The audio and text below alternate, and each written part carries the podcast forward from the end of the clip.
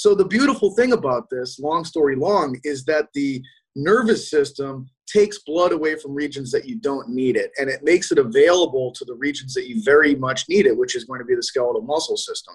The only way that this system works is if we actually have like another heart in our muscle. So you could almost think of like the heart pumping blood out but then we have another heart on the venous or return side of our circulation and these things are constantly cycling blood back and forth to one another something's going to shut you down I don't know what it's going to be in any particular instance, but you're going to have some perception of some physiological system giving feedback to the brain that's going to make you so uncomfortable that you're not going to want to continue. Fundamentally, the same three regulatory systems are governing all of those, and maybe how you adapt to those is really just the most logical way to cope with the specific environmental stressor you're giving yourself.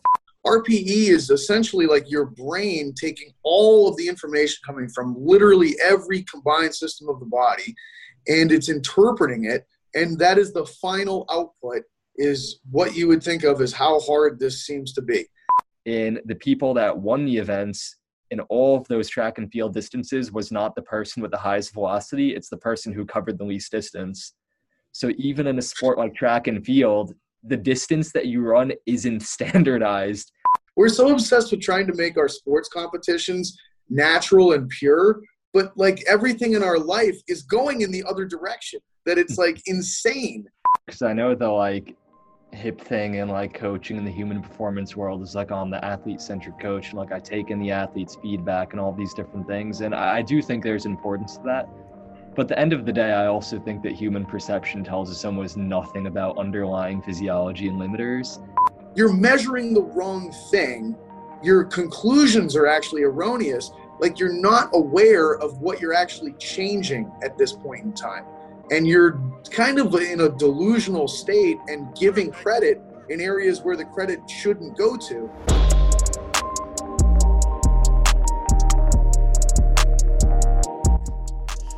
All right, guys, we're back on the podcast. Evan, Pat, it's been a while since we had both of you on, but it's a great pleasure to have you on again. Evan, how, you, how have you been? Doing, been doing pretty well, man. How are you? Good. And uh, we, we, we've been speaking uh, pretty regularly in the last uh, few months, a little bit less with Pat. Pat, how's things? I'm doing okay. Yeah. You know, busy, but enjoying life and uh, excited to be here this morning. That last time was really great. I, uh, I hadn't you know, I, I, didn't know Evan before that, and I was just so impressed by uh, both the breadth and the depth of his explanations. It was really just like um, amazing to to be part of that experience. So hopefully, the second time is is uh, a, a really good, solid repeat of that first one. Yeah, I appreciate it, man. It was great chatting with both you guys last time. So I've been excited to get this one going for the past week or two when we started planning this out. Yeah, I'm, I'm really looking forward to to wrestle or see you guys exchange on a few of uh, the topics. What I'm what I've been really interested in right now is everything uh, brain, uh, respiration, breathing, the heart, and muscle, and how all those systems interact. So I thought, what what better to do than have both you guys come on here and and kind of uh, go back and forth on those different topics. So I'll, I'll leave you the floor pretty quickly here. First thing I want to talk about is um, I think the the brain has to be the the most fascinating thing out of all of the ones that I mentioned before. And and so uh, again, I don't I don't want to give too much structure here. Um, maybe Evan, I'll let you start with how do you see the interaction between the brain and the three other uh, kind of oh, big physiological systems that I mentioned. So if I say brain and heart, what do you think? If I say brain and lungs, what do you think?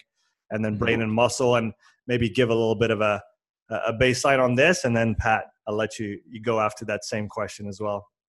Yeah, for sure. So, I mean, given that you're talking about the relationship between the brain and all of these other systems, like the first thing that comes to my mind is just thinking about like integrated cardiovascular control.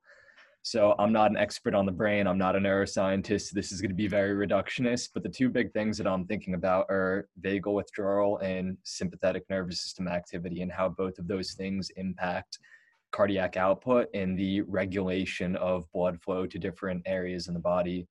So if we're just doing like small small muscle mass exercise, we're just like squeezing a hand gripper till failure. It's a really simple task. There's going to be little to no sympathetic nervous system activity ramping up during that activity, and heart rate's probably going to be under 100 beats per minute unless you're really deconditioned.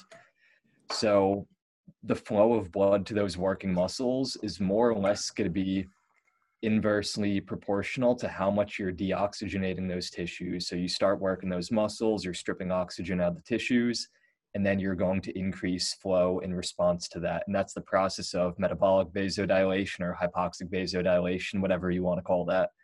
But once we start getting into like more vigorous exercise, if you're doing like a leg press or cycling or running or CrossFit, anything more complex, that's where sympathetic nervous system activity starts becoming increasingly important.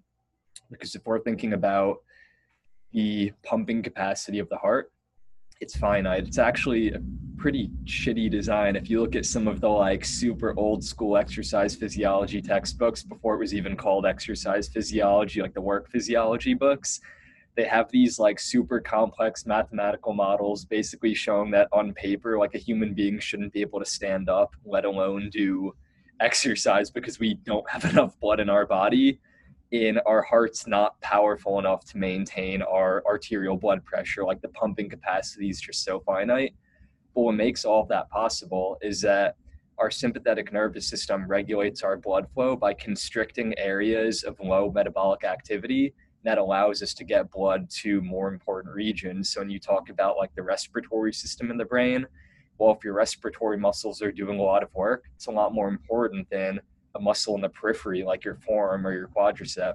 So you're going to shunt more blood to those respiratory muscles. And by virtue of that, you have to have less blood in the working muscles.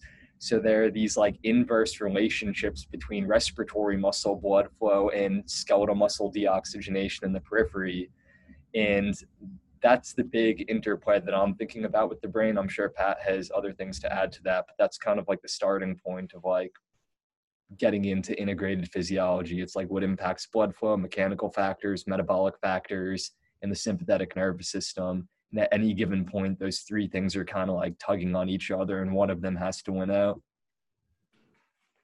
Pat, you I think that's a, that's a that's a great just like analysis and big picture topic heading. Um, you know, just to, to kind of piggyback off of that, one of the things I've always been impressed by is the timing and sequencing of the way that systems will work together to really maximize utility and output.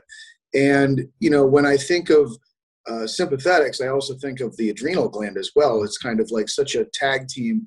And, you know, in response to exercise, like in the, the most immediate response is going to be this when we're talking about large scale global exercises was kind of differentiated from like isolated very peripheral small exercise but bigger exercise the first thing that's really going to happen is going to be a neural response mm-hmm. and you'll have this sympathetic uh, output that's going to be taking place and when you look at the um, you know norepinephrine and, and epinephrine that are going to be excreted uh, sympathetically, they're usually found in a ratio of 80 20 in favor of, of norepinephrine over epinephrine as they're flowing out from just a purely neural perspective.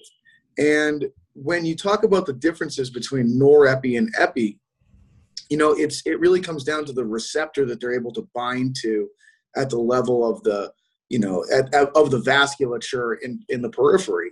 Mm-hmm. And you know, uh, when you talk about uh, there's alpha receptors and there are um, beta receptors in the periphery for these adrenaline based compounds.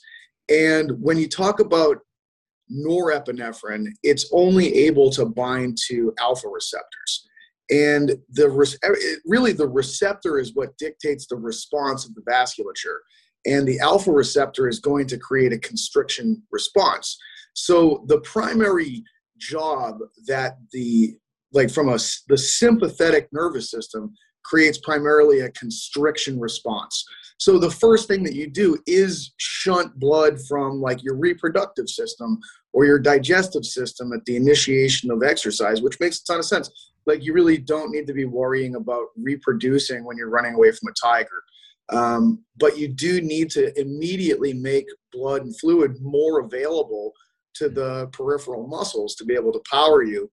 Now, what, what is what I find really interesting is that in a slower sense, we're talking, you know, matter of seconds for um, the sympathetic nervous system, and possibly a matter of like, you know, up to a minute or minutes when you really get down to the adrenal gland in terms of how powerful it is. But the adrenal gland is going to pump out the same chemicals in norepinephrine and epinephrine, but it does so in the opposite ratio of it being 80% epinephrine over 20% norepinephrine. And epinephrine has this ability to bind to the uh, beta receptors, which are the vasodilation receptors. So the beautiful thing about this, long story long, is that the nervous system takes blood away from regions that you don't need it and it makes it available to the regions that you very much need it which is going to be the skeletal muscle system and then you have this secondary response chemically of bringing this wave of you know a large amount of epinephrine to the skeletal muscle because that's where blood is now being directed. And this very high level of epinephrine will bind to beta receptors and cause a further dilation response so that we're able to really maximize at that point with prolonged activity the ability to fuel those muscles and get more blood and oxygen to those systems. Um, so I, I, I've always been impressed by you know sequencing on that front the other the other thing that I think of when it when it comes specifically to the cardiac system in the brain is um, you know Darwin had a secondary book which was like uh, I can't remember the exact title of it, but it was like uh, it, it, went into the emotions of animals and their specific postural responses to those emotions and vice versa. But he spent quite a bit of time talking about the cardiac system in there and um, and basically said that the communication between the brain and the heart is like just so interlinked it's unbelievable so that really like as your heart rate rises it's going to be sending such a strong signal to the brain that the brain is going to be interpreting. And you know your perceptual experience is going to be so strongly based on your interpretation of this cardiac data. And and it's pretty stereotypical for the most part where we're going to have you know increased feelings of panic or fear or anxiety something along those lines. And you know the more that you work with people the more that you can witness this with exercise where particularly i mean there's you have to desensitize people to this essentially. Like when people begin exercise they just freak out like people that are out of shape uh, because they're not familiar with this kind of environment to exist in. But you ultimately can learn you know what it is that that it means to exist at that level of intensity with exercise. And i, I find that like providing other bits of, of information for the brain are really helpful. And i think that's where like you know basically biofeedback becomes so important with even being able to display heart rate to someone. So it's like hey this is just what 150 beats a minute feels like okay? If you didn't see this visually being presented back to you like you wouldn't be able to interpret it appropriately but there the brain oftentimes needs more information so that it's like you're not going to die. This is just what it feels like to be at this level of, of work.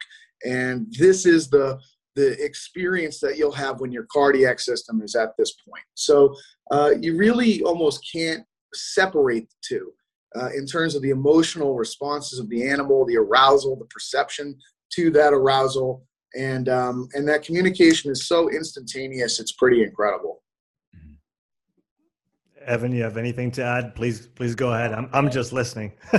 yeah, so there's so many like interesting strings in there that I just want to like pull on. So going like way back to what Pat had mentioned a little while ago about the circulating epinephrine and norepinephrine, one of the really interesting things about this is that it leads to like one of the great almost like paradoxes in cardiac physiology where we know these circulating chemicals are going to um, change the inotropic state of the heart. So basically changing the myocardial contractile state and it's going to cause more calcium to be dumped into the myocardial cell and that's going to increase the strength and contraction and that's going to cause a greater stroke volume as well so we know what the importance of stroke volume is, but one of the things that becomes so perplexing now is that the strength of contraction dictates the stroke volume in the end diastolic volume dictates stroke volume, but stroke volume dictates end diastolic volume. So, like all these things that Pat's talking about, where we're trying to get blood to the periphery and we need it for doing this work, it becomes such a clusterfuck because these chemicals are causing us to eject more blood from the heart and get more of the blood to these peripheral tissues. But by virtue of that less blood is in the heart. So these things become determinants of one another.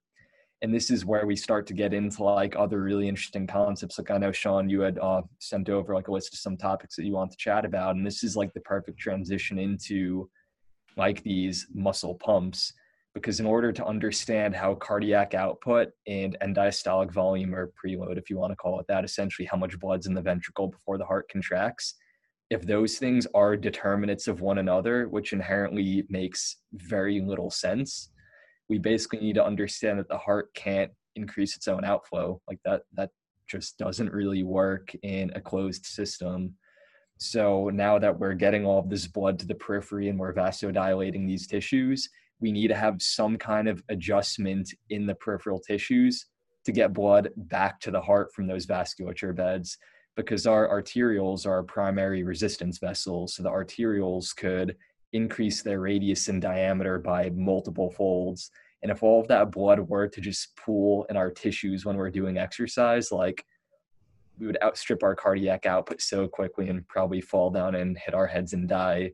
So there is like a Darwinian evolution perspective to these things as well, where if this didn't work, we wouldn't be existing right now.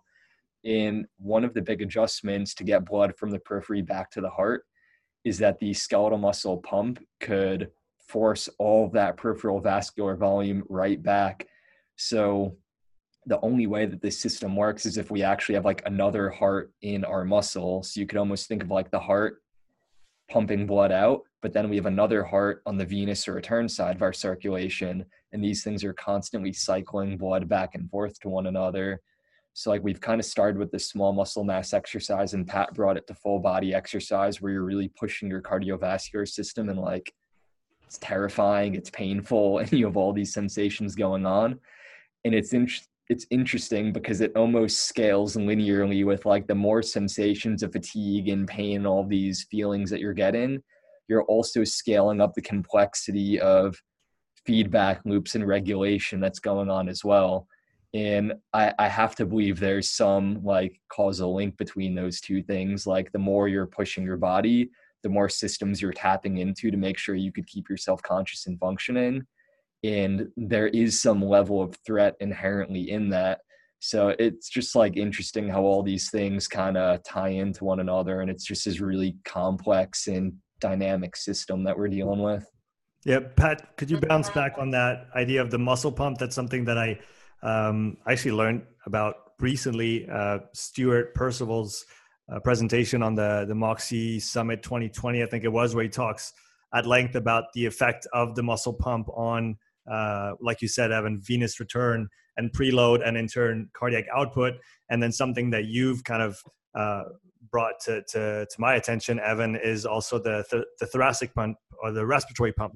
Um, and I, I, read that through Dempsey's work as well. And so you essentially have those uh, three pumps. You have the heart, and then you have the muscle that pushes it back, and you also have that thoracic respiratory aspect with the changes in, in, in volume and pressure between the intra-abdominal, intrathoracic cavities, and that all kind of plays together in that that loop of circulation. So, Pat, if you could uh, maybe bounce on that.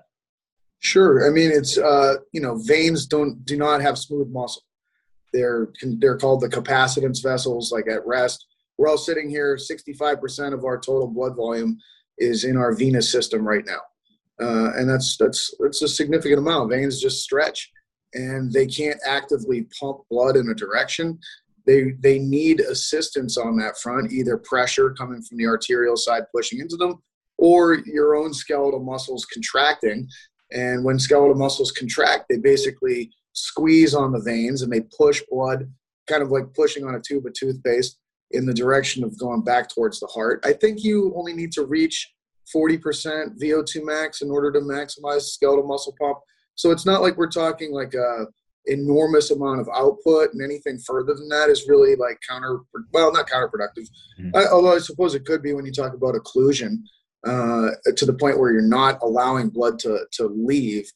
But, um, you know, like usually when I think of the skeletal muscle pump, I'm thinking about it from the perspective of utility being like recovery exercise where it's like uh, this is one of the reasons why light aerobic exercise is so effective consistently from a promotion of recovery standpoint because you're just simply going to be yeah i think if, if you've just got this blood sitting in the veins just kind of it's literally just sitting there like stagnant water or something you have to get it moving again. So do something and it doesn't need to be too hard but just can create this contraction of skeletal muscle next to the veins and literally squeeze on it and send it back now the respiratory pump i'm, I'm not as familiar with but i would imagine it probably is from the oscillation of the diaphragm moving back and forth and probably how it would affect uh, both smaller vessels, but I would imagine almost like the uh, abdominal aid, um, like the vena cava as it's mm-hmm. as it's approaching higher levels, just providing a similar sort of a compressive phenomenon on it to be able to promote. Um, I, I, would imagine it's like when I think about this kind of stuff, like I, I think about it. There's there's an inverse relationship between velocity and uh, the number of beds in the vascular system. So, like uh, for instance, at the level of the capillaries, that's the most number of beds. Like it, you just have so many capillary vessels in the body; they're the smallest vessels, uh, and the velocity of blood is the slowest there. So, uh, you know, as you get to the aorta or the vena cava, those are the fastest velocities of blood traveling through there. So they need a little bit less in the way of assistance um, so I, I, don't know as much about the particular topic of a respiratory pump, but um, I, so I don't know the magnitude of something like that because I would imagine you already have like relatively higher velocities at the level of the vena cava. So return from that point might not be an, as much of an issue, but certainly at the level of the venules, you'll have a significant amount of stretching there and blood just sort of sitting there, which will need kind of promotion from an external source of uh, contraction to be able to get it moving. Mm-hmm. And then once it's moving, it's it's probably able to move quite a bit on its own uh, momentum as more comes behind it and continues that push. But I'd have to look more into that to have anything worthwhile to tell you about a thoracic or a, a respiratory pump. Yeah, and I mean eh, Pat Pat literally nailed it. Like even just going on first principles, like you had said, "Oh, I'm not familiar with the respiratory pump," and then you perfectly explained it. So there you go, and, and that's exactly. It's basically when you deepen inspiration, you lower your intrathoracic pressure, and that increases the pressure gradient between the right atrium and then where the inferior vena cava enters the thoracic cavity and that deepening inspiration also raises the intra-abdominal pressure. So it basically just creates a larger pressure gradient between the abdomen and the thorax. But what makes it kind of confusing is some textbooks they explain the respiratory pump and then some say there's an abdominal pump and a respiratory pump and they act independent of each other and with one another. So it, it just seems like the whole body of literature on abdominal and respiratory pumps like aren't completely understood or entirely fleshed out. So it's hard to have like a deep consensus or understand like all of the practical applications or implementations because the literature is just like not really there yet.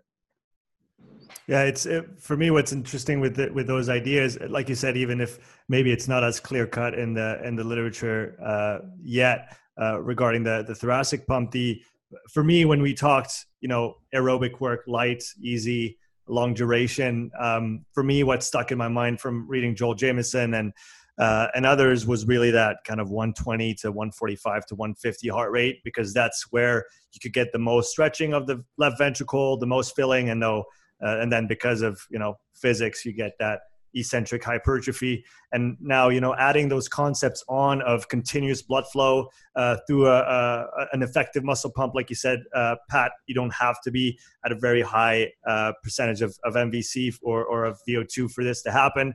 And so if you can have an efficient re- venous return optimized venous return that is going to increase uh, preload, and then that's going to have a bigger effect on the on the heart than if you go potentially at higher intensities. Meaning, there's less time to, for the ventricle to fill. There's maybe more potential, like Pat mentioned, more potential for occlusions at the muscle, which would impede venous return. Um, maybe more chances for respiration to get out of whack as well at higher intensities.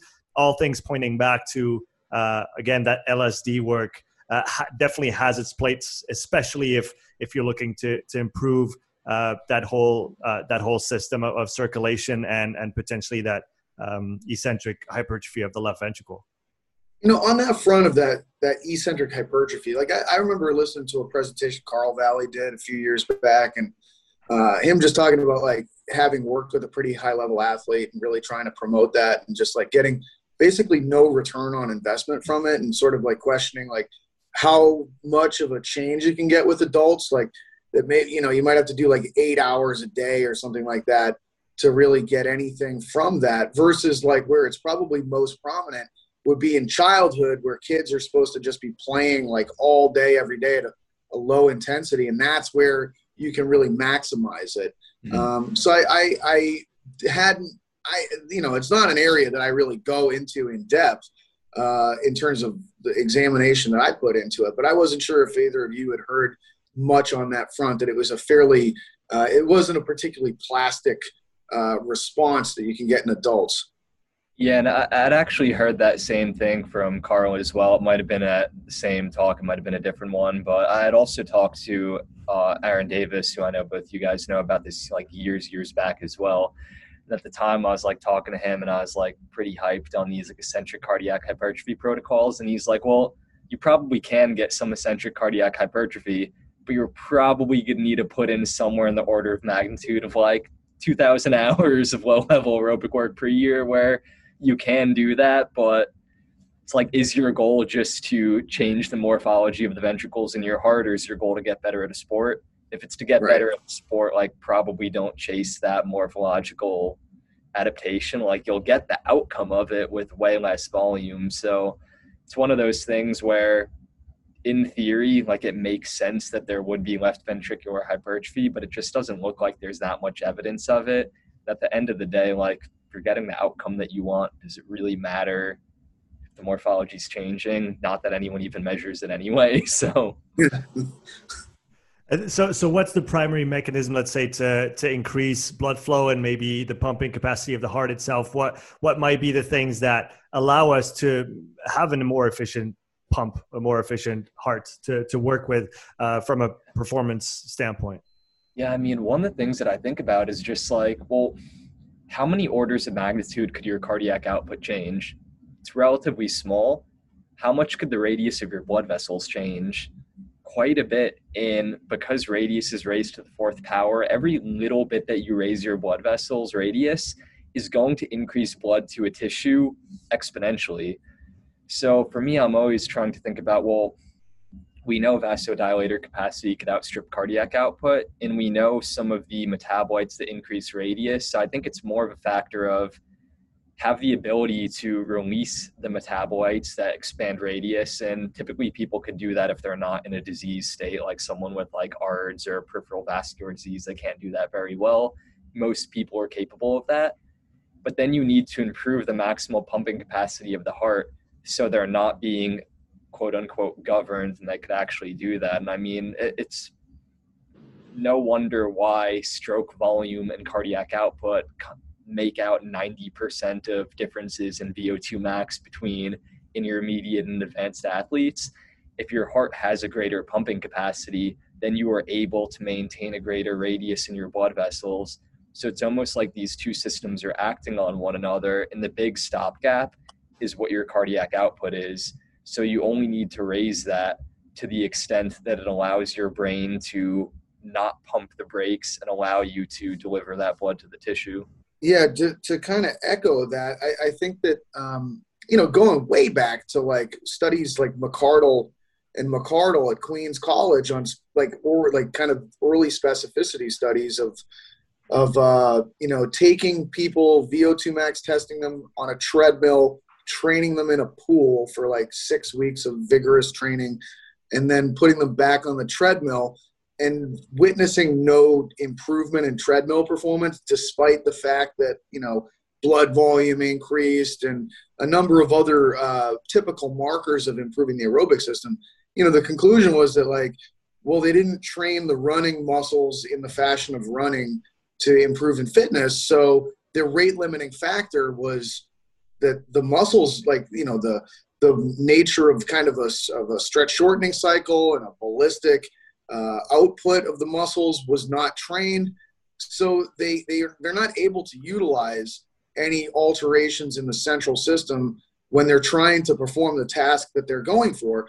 And it kind of harkens back to what Evan just mentioned in terms of talking to Aaron Davis and sort of like, hey, if you want to get better at the sport, you better play the sport kind of a deal, where you, you really need to be able to get more efficient with the specific motions that you're going to be doing that matter for you.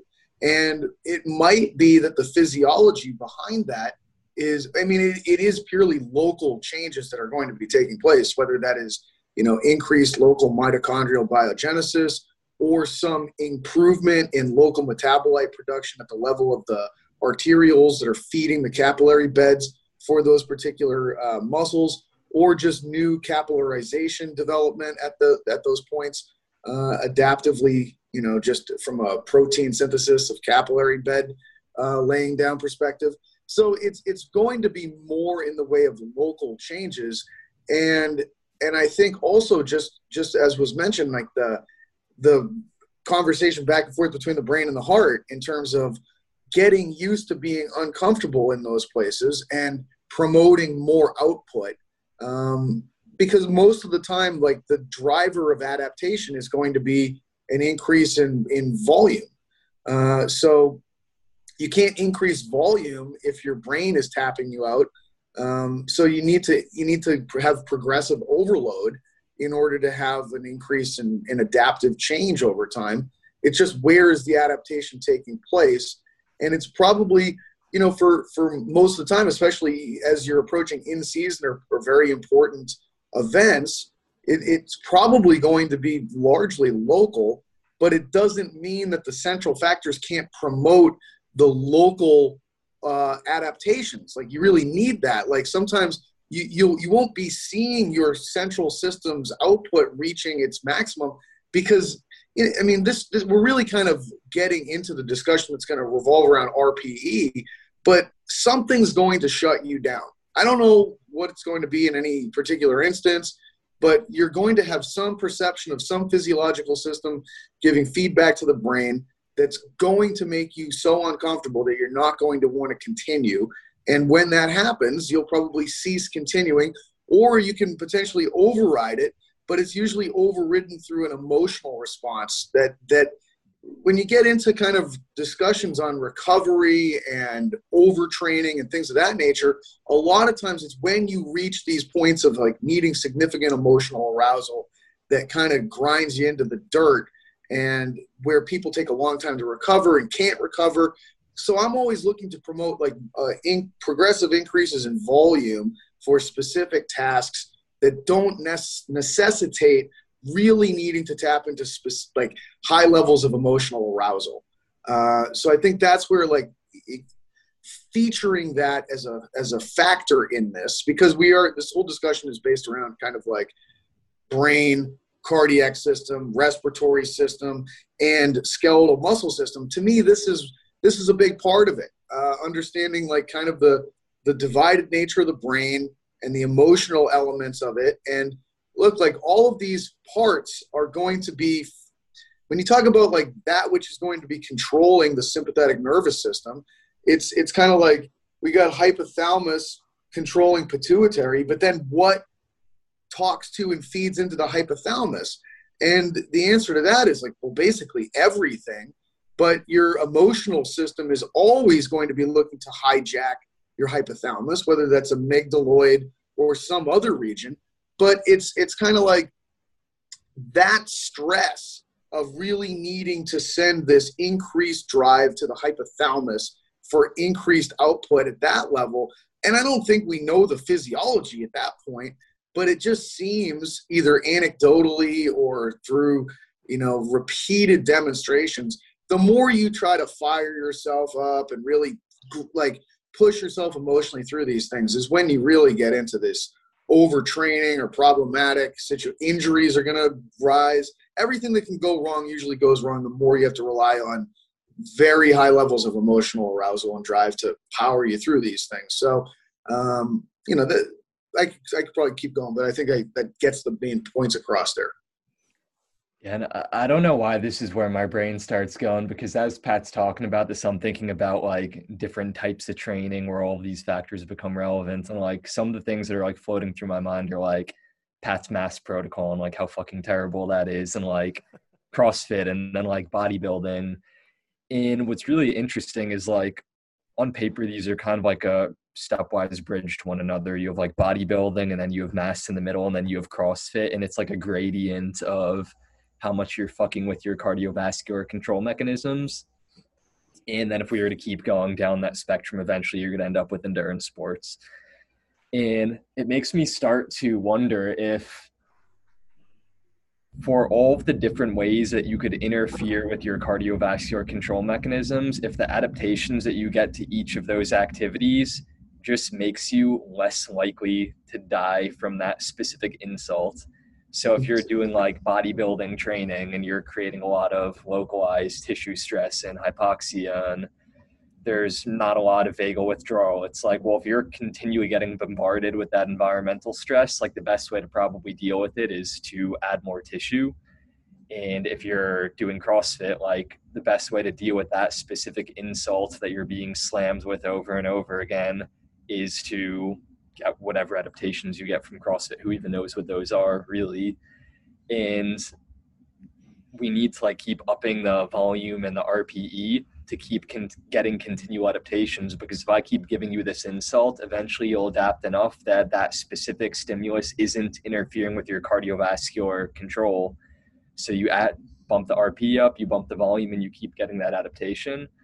But it's just interesting to me to think about it from that perspective because when we're doing like bodybuilding training, like I've never thought about cardiovascular control when I'm doing a set of bicep curls. Like it's never floated my mind.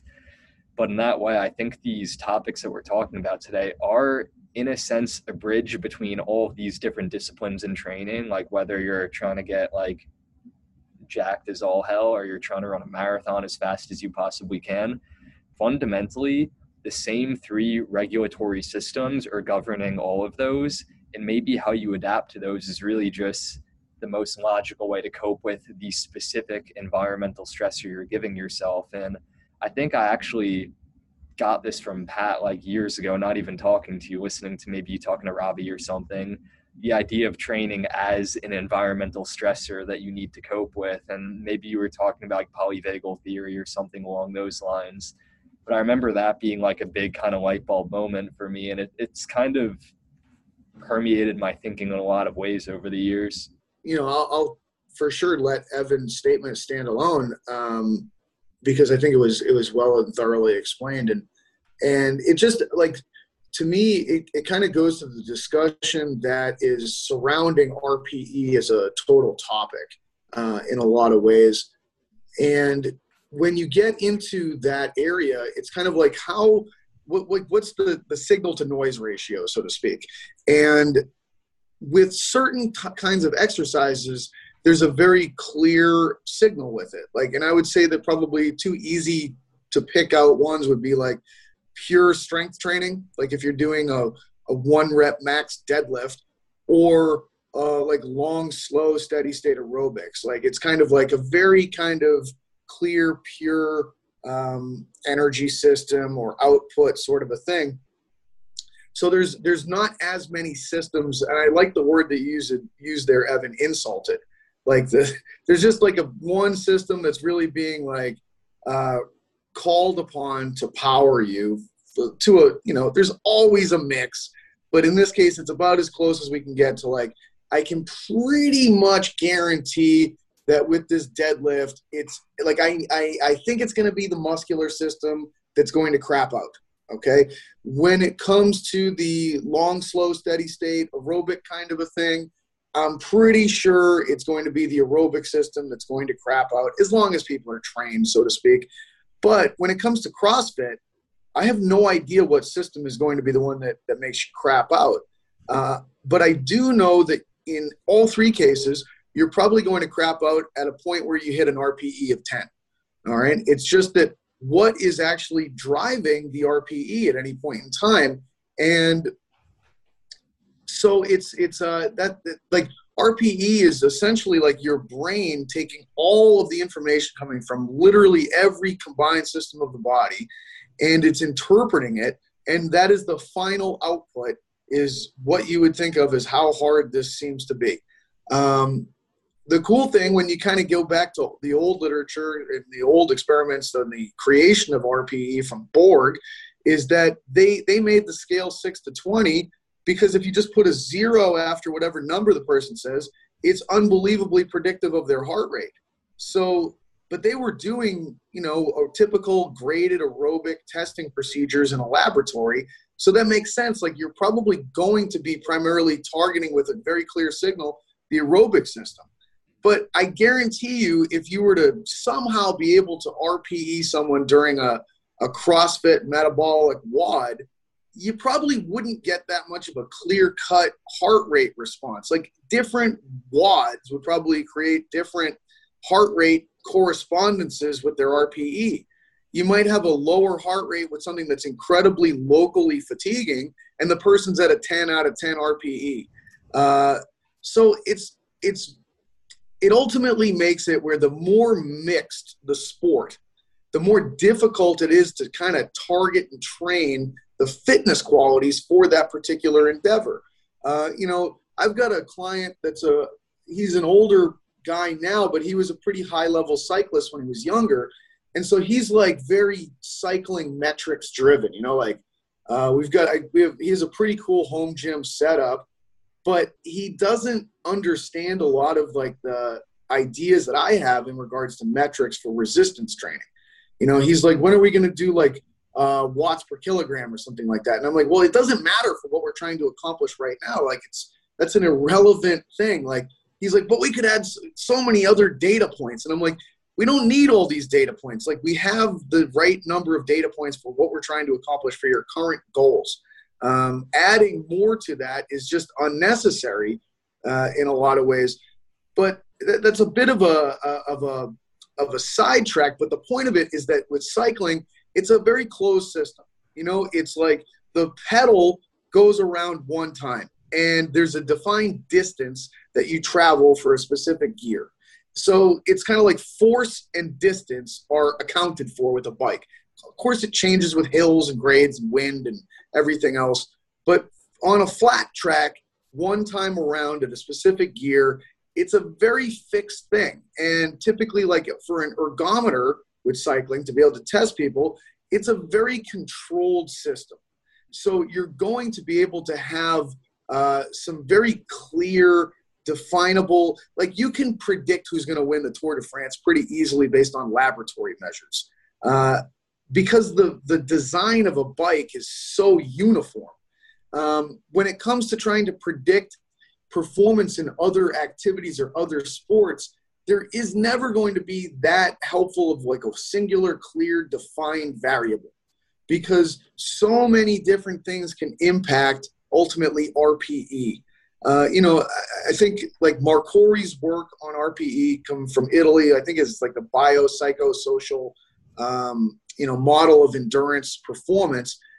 He's really trying to get across this notion that for endurance performance, we need to simultaneously witness appropriate levels of uh, essentially kind of like uh, your your your biometrics need to be in a good place but your external output variables need to be going in the right direction from a training standpoint but simultaneously we need to be monitoring your rpe at those levels.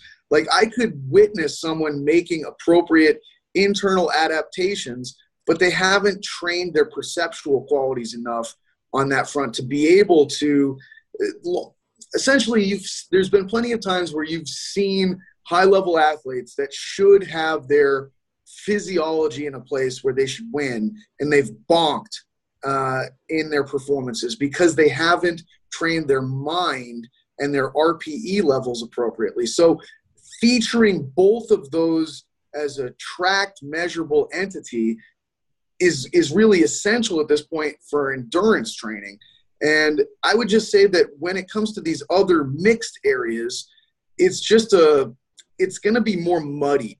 You know, like if it's powerlifting or if it's like Tour de France cycling, it's actually a pretty, it's an easier thing in some ways.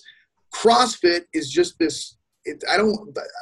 The word that's coming to mind is contaminated. It's not the right word. I'm not trying to put this negative spin on it, but you have no idea what you're interpreting because there's so many systems that are being affected that are sending their threat message to the brain and literally any of those messages could shut you down like it could be that you just got the worst callus ripped off your hand in your life and that's the signal that's going to your brain that sends you from what should be a six rpe up to a nine and a half mm-hmm. and that has nothing to do with your cardiac output or your cross sectional area of your quad or the degree to which you occlude your veins but then it could feed into that perceptually, the way that all these things can integrate and have feed forward and feedback mechanisms. So um, that's just kind of where uh, the overall topic there just spun me. Yeah, and I think CrossFit's interesting that it opens the door to have a mismatch between perceived exertion and where you actually are on a true exertion scale and makes me think of like there's two ways that you could mismatch it. You could experience something out like let's say 10 out of 10 rpe is your true physiologic limit. You experience a 7 out of 10 as a 10 out of 10 which means you have a lot of room for improvement. But if you truly hit that 10 out of 10 or you go above it like that's where you really fuck up the system. And there are experiments where they get people to do that by mismatching like in Markus Amann's lab they've i don't even know how they get like irb approval for doing these with an ethics board but they basically take like undergrad students and they put fentanyl in their spines and they make it so they can't feel pain in their legs and they have them do cycling tests to exhaustion and the people like go out at like an 100% effort because they don't feel pain and they just like grind themselves into a nub to the extent that they like lose the ability to stand up because they've created so much disruption in the lower limbs. I know uh Pat knows him too, like James Serby. I, I think he was actually on some of those papers and experiments.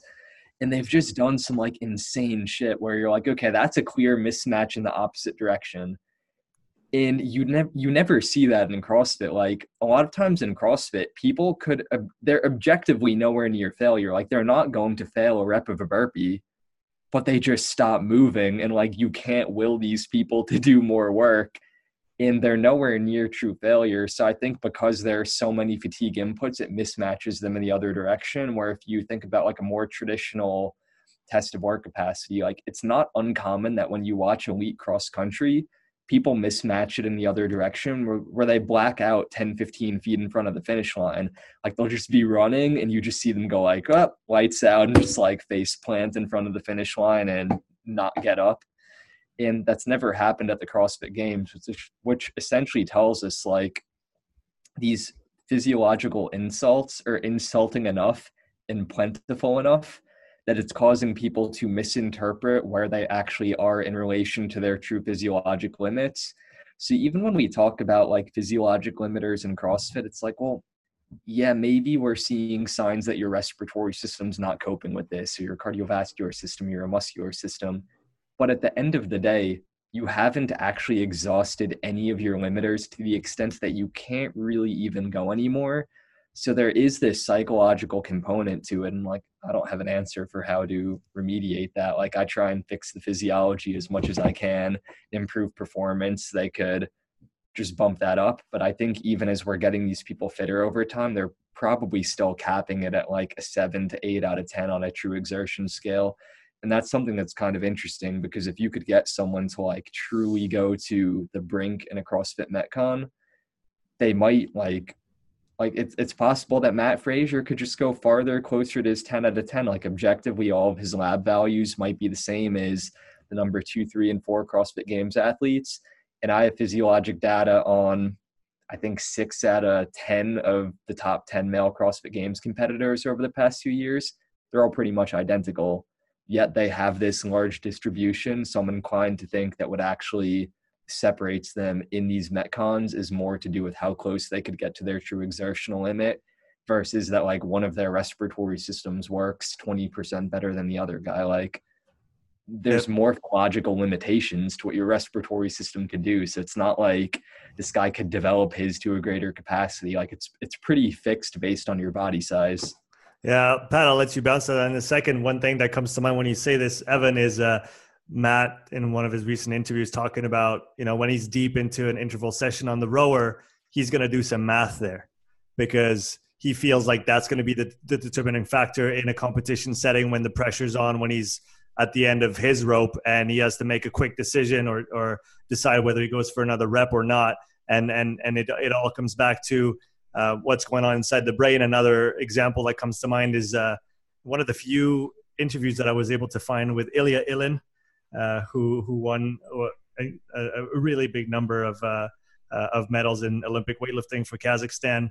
And when he was talking about the the Olympic record or the world record that he set, I forget which one it was. He was saying that that moment of stepping onto the platform and putting chalk on his hands and gripping the bar and listening to the crowd he had lived this moment in his in his mind thousands of times before. He had played it over and over. Talk about obviously visualization and and mental the mental side of things. And so when, when he stepped on that platform, it wasn't anything new. He was home. He had already been there so much. He knew what the bar would feel like. He knew what the lights were going to look like in the in the room, the the, the, the sound of the crowd. And so it, for him, it was like literally just another lift.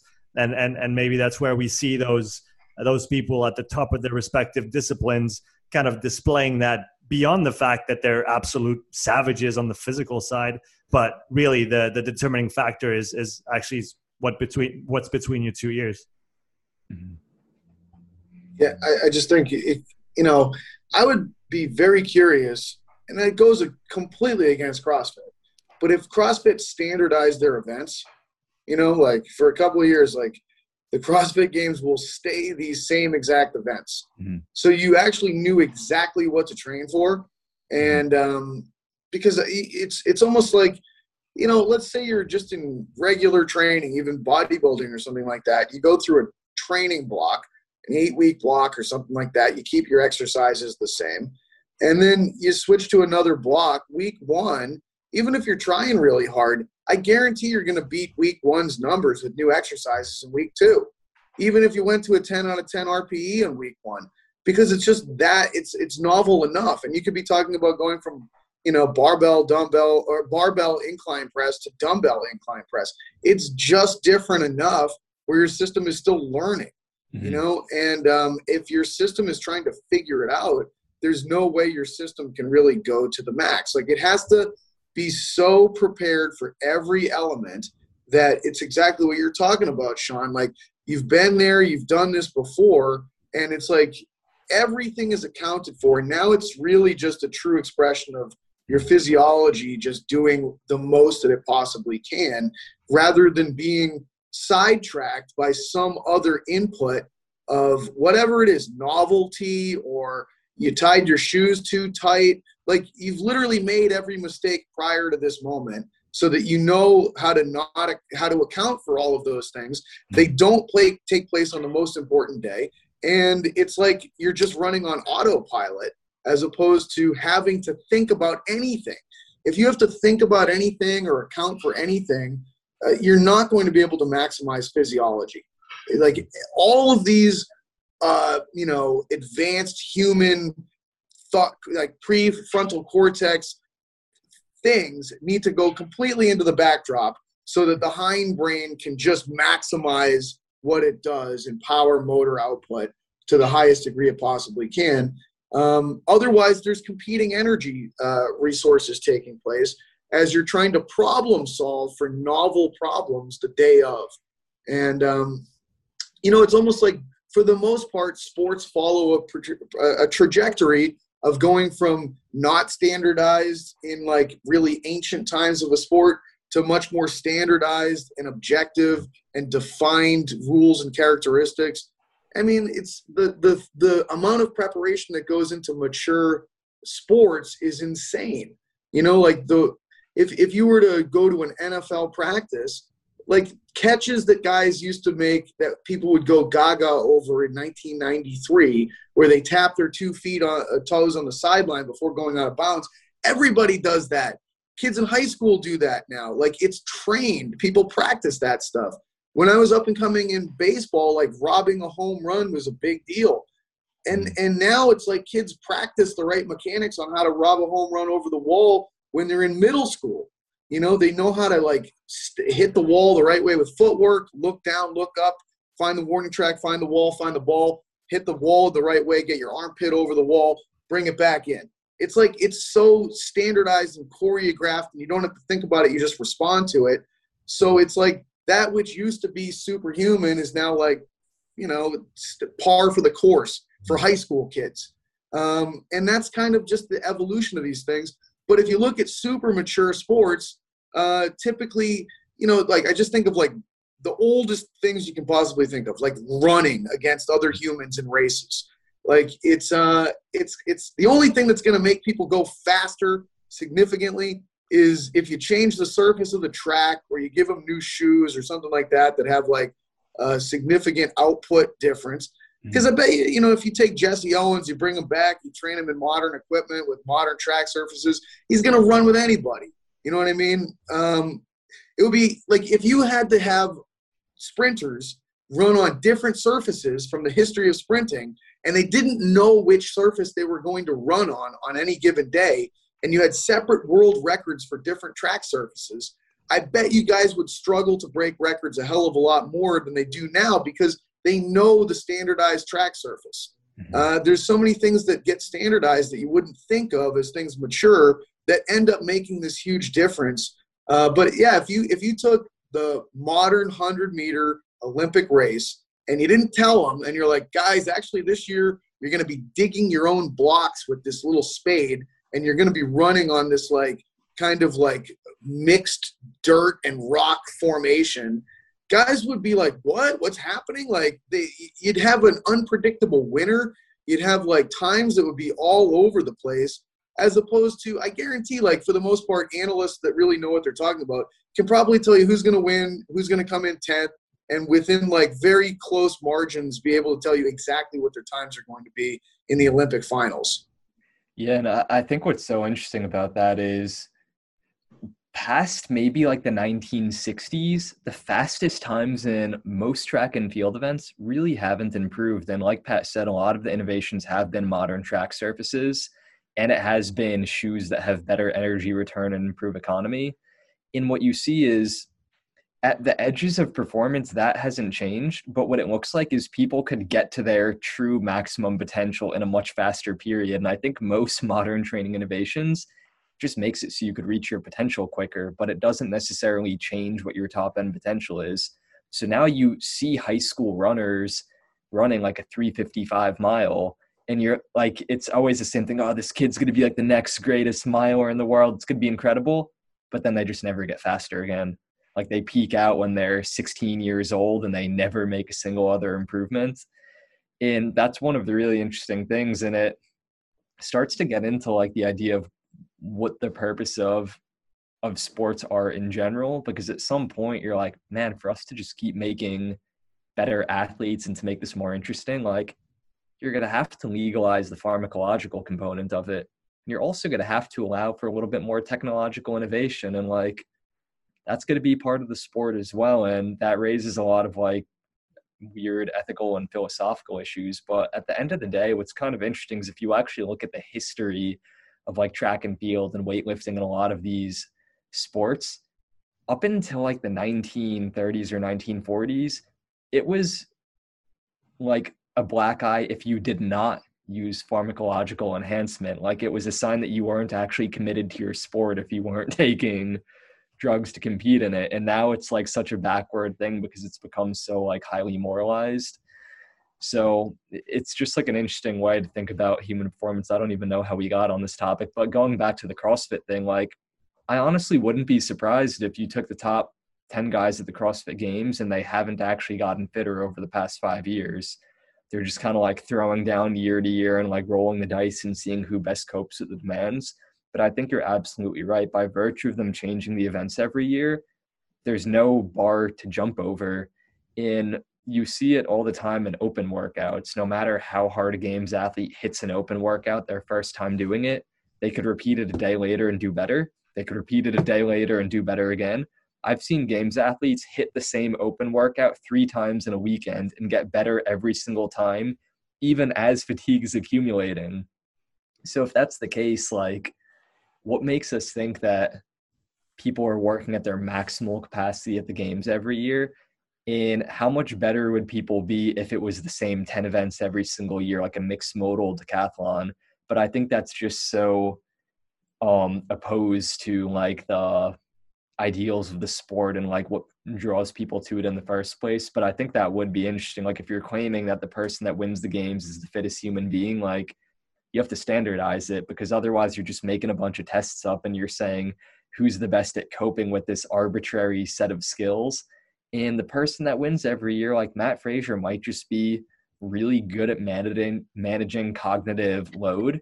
And he might not actually be fitter than Noah Ohlsen or whoever comes in third. He might just be better at managing cognitive oversight. So are you testing for the person who's the fittest or like the person who's really fit but also has like a larger prefrontal cortex and can make decisions under fatigue? Like it's two different sets of skills. CrossFit's really weird when you really get down to it. When you really examine it and think about it, it's just like it's not actually fitness. It's just measuring coping capabilities mm. to novel, uh, you know, physical challenges in a lot of ways that are becoming more and more sort of standardized over time. Like you kind of have a general idea of like what each event is sort of going to be. So there's a bit of that, but there's still enough weird things thrown in there that are like, wait, what am I doing? Huh? How does this work? So yeah. it's you're you're you're always going to kind of get that. Um, so the other thing that I just think of when it comes to CrossFit is you're always going to just figure out who the best guy is compared to other guys, but probably shorter than the other guys, or mm-hmm. like shorter limbs or something like yeah. the smallest amount of displacement per unit rep is probably going to be the thing that matters a significant amount because they have to do so many hundreds and thousands of repetitions. Mm-hmm. So, like, the rower is a great equalizer. You know what I mean? I, I don't know enough about CrossFit. I don't follow it particularly. So I don't see, like, hey, this guy's really amazing at this thing, but not as good at the rower. But a rower, it, it's like if you're a taller athlete, you know, you you you you're it's measuring your work. It's actually measuring the work that you're doing, as opposed to barbell movements are just measuring the load. It would be you know the rower if if it was just number of strokes that you performed on a rower irrespective of the distance that it went you'd probably see different people winning on the rower. First guy to a thousand strokes on the rower wins. And it's like okay the shortest guy that's in good shape is going to win. Mm-hmm. and it would be like in, in, inherently obvious. And it's like well that's not a very good competition. That's kind of a dumb challenge. But we're doing the same thing with the barbell movements. And it's like the more reps you do, the shorter you are, the more of an ad- ad- advantage you have on that front. And when I think of CrossFit, it's like, hey, do a bunch of reps with a barbell that moves through whatever distance it is that you move the barbell through space. And if I move the thing, you know, three, four inches less distance per rep than another person, and we're doing 500 reps across the span of a, of a three day period, if you added that up, it's like, well, you did like a quarter mile less work than that person and you won. It doesn't really make any damn sense. What's so funny about this is like yeah, that that is exaggerated to the nth degree in CrossFit. Like if you work equated CrossFit and you said like who actually did the most work in these Metcons, I could almost assure you that it's not Mat Fraser. It's probably not also any of the guys in the top five because they all more or less have the exact same anthropometrics. But it's interesting because the same thing actually happens in track and field too. So there's a really great analysis from the Sydney Olympics where they took the top 10 people, and I think it was the 800 meter, the 1500, and the 5K on the track, and they took their rank order, but they also looked at their average velocity. And the person that held the highest average velocity on almost all of those events was not always the person that won the event. Where you're like, how the hell does that work? So everyone ran 1500 meters. You had a higher average velocity than everyone else running 1500 meters, and you took fourth place in the Olympics.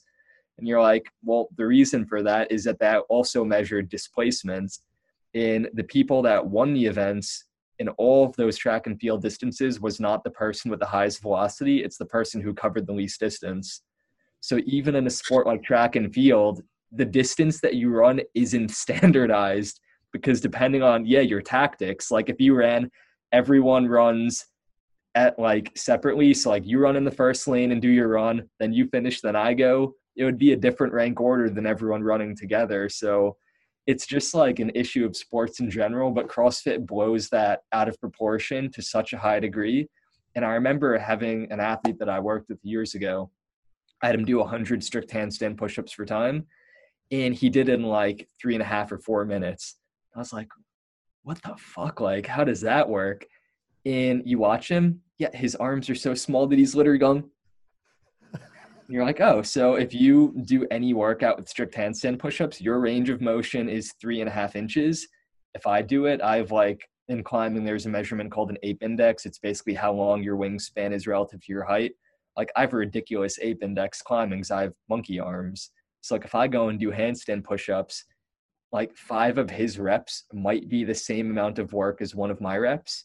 So if that was the one event in the CrossFit Games and he beat me, is he fitter or is he better suited to that specific task? Technically, I do more work. He does it in slower amount of time. So I think it's fundamentally also just a flaw in if, if you reframe CrossFit as not who is the fittest man on earth, it's who is the best at doing these arbitrary tasks.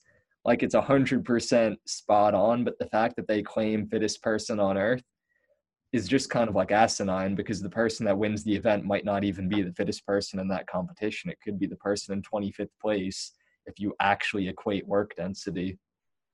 Yeah, and I guess you also have the you you have to be the smallest have the smallest frame possible um, or the smallest segments possible that allow you for the least distance travel for a given exercise uh, while still having the frame necessary to withstand the loads that maybe bigger humans will be able to, to sustain and then uh, i just that, come, that comes to mind from um, from the um, you guys can probably help me here the sorry about the fire truck oh we can barely hear it it's kind of canceled okay, out. all right thank, thank you, Zoom uh, autocorrect audio. Um, you know, in weight. Glad you guys can barely hear it. I can't hear anything. you know, in, in, weightlifting, how relative to body weight, the smaller people can lift more weight than the super heavies uh, because mm-hmm. you have that non i guess it's a non-linear relationship between cross-sectional muscle area and then the size of the muscle itself mm-hmm. and so you compound that with the fact that a smaller person is going to have to have uh, is going to have to travel less distance for, say, a thruster. Um, they're also going to be at, at, an advantage from a muscular standpoint and a work standpoint. It's a Sinclair scale. That's what I wanted to get to. Uh, when you equate uh, lifts on the Sinclair scale as, as a weightlifter, that way you can compare uh, the lightweights and the super heavies. So you have that aspect of, uh, of I guess, the, the, the way that um, maximum force production is determined through cross sectional area, but the fact that growing a bigger muscle is, is, is different than on a smaller frame too. Okay, so I'm inventing two sports now. Both of them are extremely stupid sports, but they're both going to be very fair. One of them is a allometrically scaled version of CrossFit. So we're gonna put like a metabolic gas analyzer on you for every event and like some muscle oxygen sensors, and we're gonna measure your displacement, and we're gonna have you do metcons, and we're gonna scale everything based on how far blood needs to travel through your uh, arteries and veins and all of these things. And we're going to figure out who does the most work. So it's a fair version of CrossFit.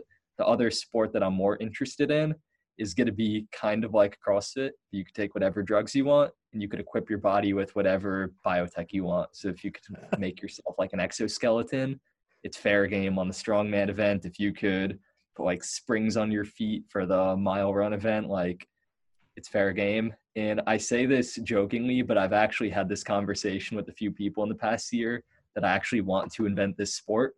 And there's a version of this, I think it was in Zurich a few years ago, where they had people and they put them in exoskeleton suits and they raced around the city. And like the coolest thing ever. And it was a ridiculous prize purse for it.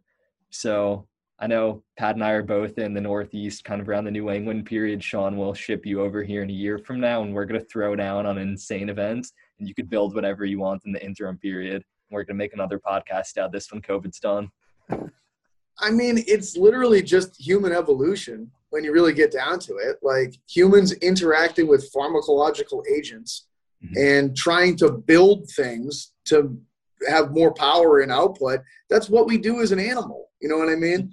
So we might as well just run with it in a from a sports standpoint. We're so obsessed with trying to make our sports competitions natural and pure, but like everything in our life is going in the other direction. That it's like insane.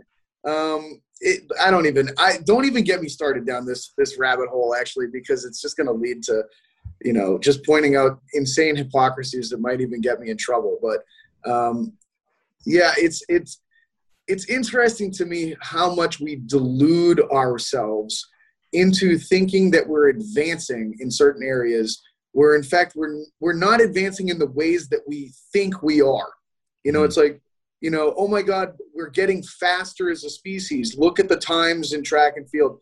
Uh, we're getting better at making better surfaces and shoes okay? Uh, we're getting stronger as a species. Look at you know uh, like powerlifting numbers over time well we're getting better at delivering drugs to humans and making gear for powerlifting that you can you know have like squat briefs and other things. Hmm. It's it's kind of like, are we really getting better at creating training systems? Are we getting better at training technique? Are we getting like what are we getting better at? Like I'm always just curious. Like, can we identify what we're getting better at? Because that's a really important thing. And I think that that's one of the most common errors that I see people making from a thought process standpoint in terms of what their analysis is revealing to them. I'm like, you're you're actually you're measuring the wrong thing. Your conclusions are actually erroneous.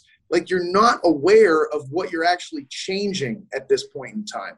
And you're kind of in a delusional state and giving credit in areas where the credit shouldn't go to, which look like if if that's what helps you go to sleep at night, fine. But I'm much more interested in like peeling back layers of the onion that gets you to truth. Like, and it's a very difficult thing to arrive at. And most of the time, people are just completely unaware that they're even like creating like a misnomer of credit for where they label it.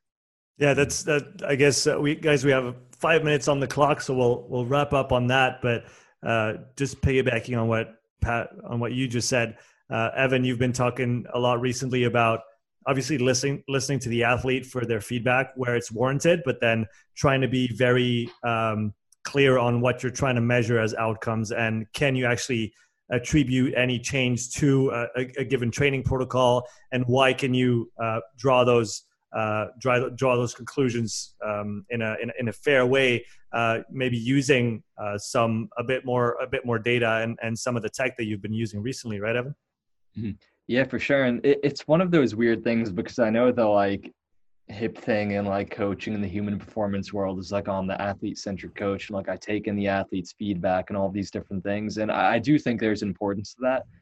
But at the end of the day, I also think that human perception tells us almost nothing about underlying physiology and limiters.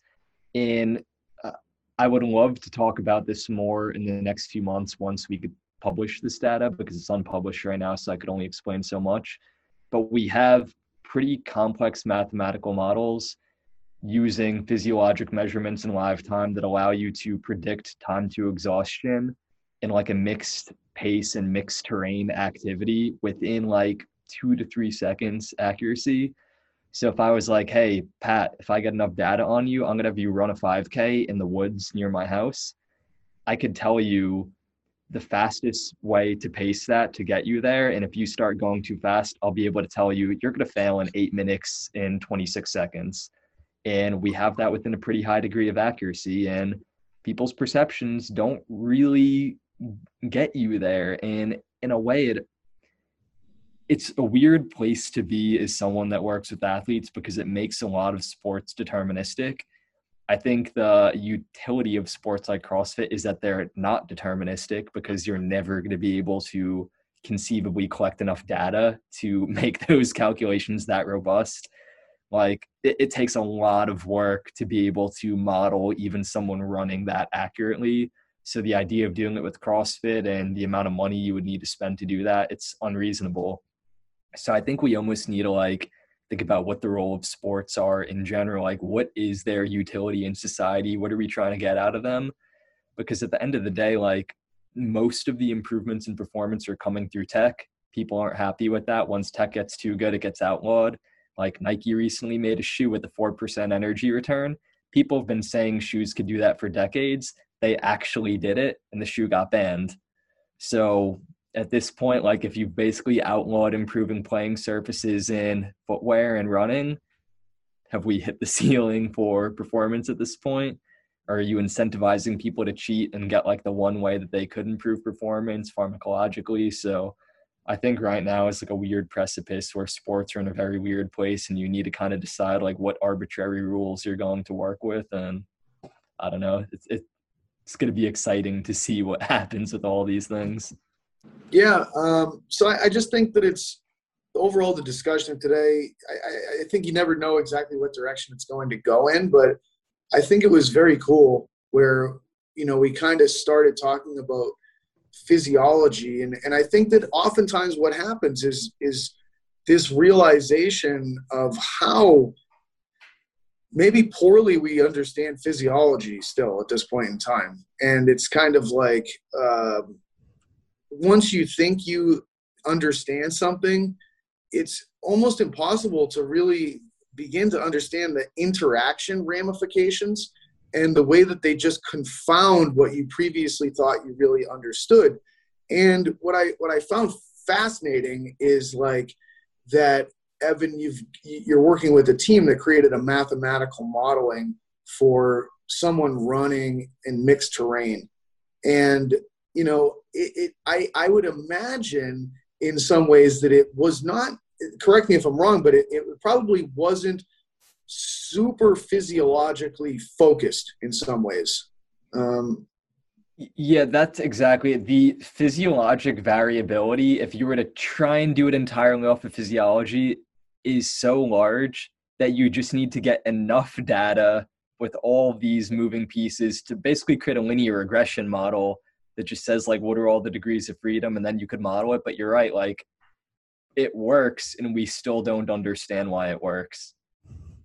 And you know that's kind of where i've sort of been at from a thought process standpoint for a little while now which is kind you know I, think it's made me less interested in learning about physiology over the last few years because i i think i've found that in some ways the value the feedback from learning more physiology doesn't really improve what it is that i'm trying to accomplish in either my own training or in other people's training. But finding better ways to be able to measure and analyze things uh, that like that to me is really like where I find the greatest value at this point in time. Like essentially, can I get more accurate in measuring the external output that is being created and really get close to being able to measure that that kind of stuff? And I, I have the advantage of you know, working with a software team here in New York City, and we've got some pretty cool stuff that's like coming down the pipe that I get to play around with. But but literally, especially for strength training, none of it is based on analyzing what's happening inside your body while you're doing these things. It's just like, hey, what's the load? How far did it go? How fast did it move?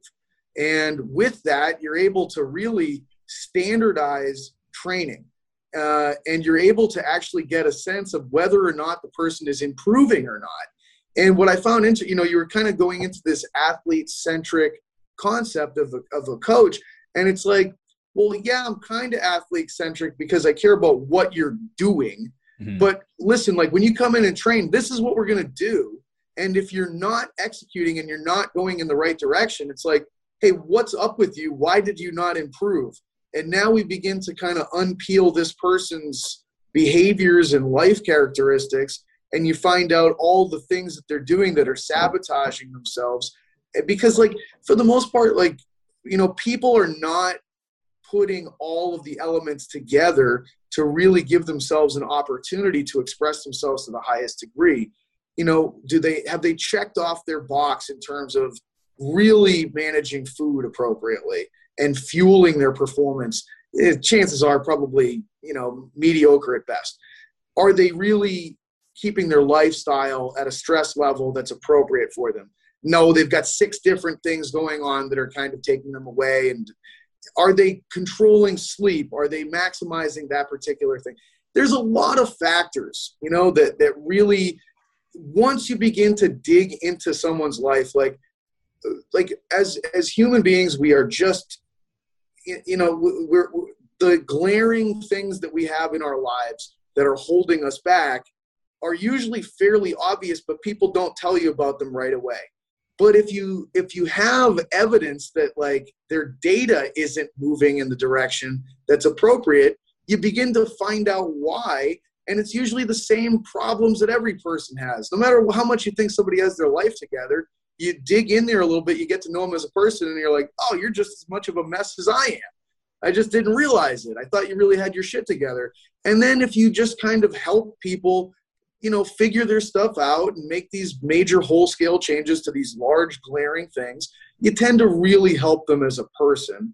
And when you help them as a person they begin to just put more things in order that push them towards their goal. And um, it's just very rare that you get this you know this this golden glowing person that you're training that just literally has everything figured out. And um, so it's more like I, I've always thought of data collection as being important for how you use it to aid people in what's going to really assist them in you know being able to regulate different parts of their life and factors that go into that that they that they can make enormous changes and and and switch things in a direction that's that's amazing. And and ultimately their ceiling is going to be their ceiling but there's probably 20 different things that are low hanging fruit that you can strip away from them that have you know more to do with getting to know them as a person and figuring out these giant problematic repetitive behaviors and habits as opposed to some kind of minutia that we think of as probably being athlete centric coaching mm-hmm. so that's that's just um, you know like like something that that i think swirls in my head a lot that's hard to necessarily get to in a relevant way in a typical podcast conversation but i do feel like we transitioned to it really nicely with with where we went to today so you know i, I hope we get to do this again and, and maybe it won't be as long uh, before the next one we're on kind of like an annual cycle here mm-hmm. which is um, you know kind of it, it's it's it's fun in some ways but we, we, could, we should do a biannual cycle as a next progressive step. I like that. I like that.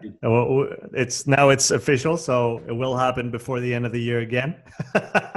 and uh, just for people listening, and uh, maybe the next big things for for you guys, Evan, what are you working on right now? What can people find you? And then same question for Pat. Uh, yeah, so right now, just primarily working on some research, trying to get some papers published, so I could kind of put out some of these ideas that we're talking about today. Um, place to find me, I only social media I use is Instagram. So again, I recently found out that that is not a blogging platform and it's intended for pictures. So I've been keeping like a content blog on there. It's not the right medium, but that's that's where I am. Awesome. How about you, Pat? I, I do the same thing, man. I just made Instagram a one-stop shop. Like that Linktree thing is fantastic. Anything I'm I'm working on or product that will be available. I just put it on there. Um, you know, the the thing that I've got that that is next in line for me to put out is um, that I have kind of finished all the things that that would be a, a rethinking the big patterns online platform. Um, so what I'm planning on doing with that entire rethinking the big patterns uh, area of of what I work on is that I'm creating it into a certification model.